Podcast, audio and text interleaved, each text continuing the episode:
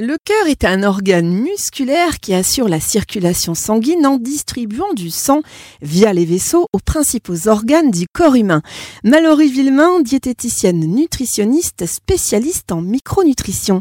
Quels sont les principaux symptômes qui pourraient faire penser à un éventuel souci cardiaque Alors, très bonne question. Les maladies cardiovasculaires s'installant de manière silencieuse, il est important pour les personnes qui nous écoutent de pouvoir en repérer les symptômes. Tout d'abord, ça peut être une fatigue chronique, des palpitations, des essoufflements lors d'un effort ou bien lors d'activités quotidiennes, comme par exemple le fait de faire le ménage ou de monter des marches, ou encore des essoufflements au repos, que ce soit assis ou allongé. Autre symptôme qui pourrait faire penser à un éventuel souci cardiaque, cela peut être une apparition d'œdème au niveau des chevilles et des pieds qui se caractérise par une prise de poids rapide de 2-3 kg en quelques jours. Petit rappel aux auditeurs, en cas d'apparition d'un ou plusieurs de ces symptômes, n'hésitez pas à consulter votre médecin traitant. Alors on sait que le tabac hein, est bien sûr euh, néfaste pour le cœur, mais on parle un petit peu moins peut-être des méfaits de l'alcool. Euh, pourtant, un verre de vin rouge est intéressant grâce au tanin et au polyphénol qu'il contient.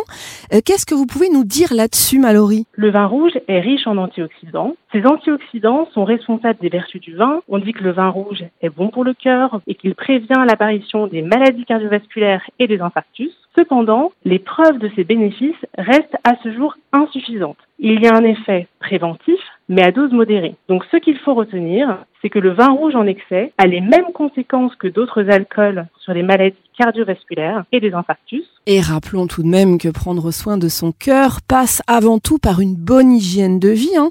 Il faut quand même euh, que ce soit pas une notion négligeable, une alimentation appropriée, un sommeil de qualité, c'est important, de l'exercice physique quotidien et puis une oxygénation suffisante, ça passe aussi par une bonne respiration.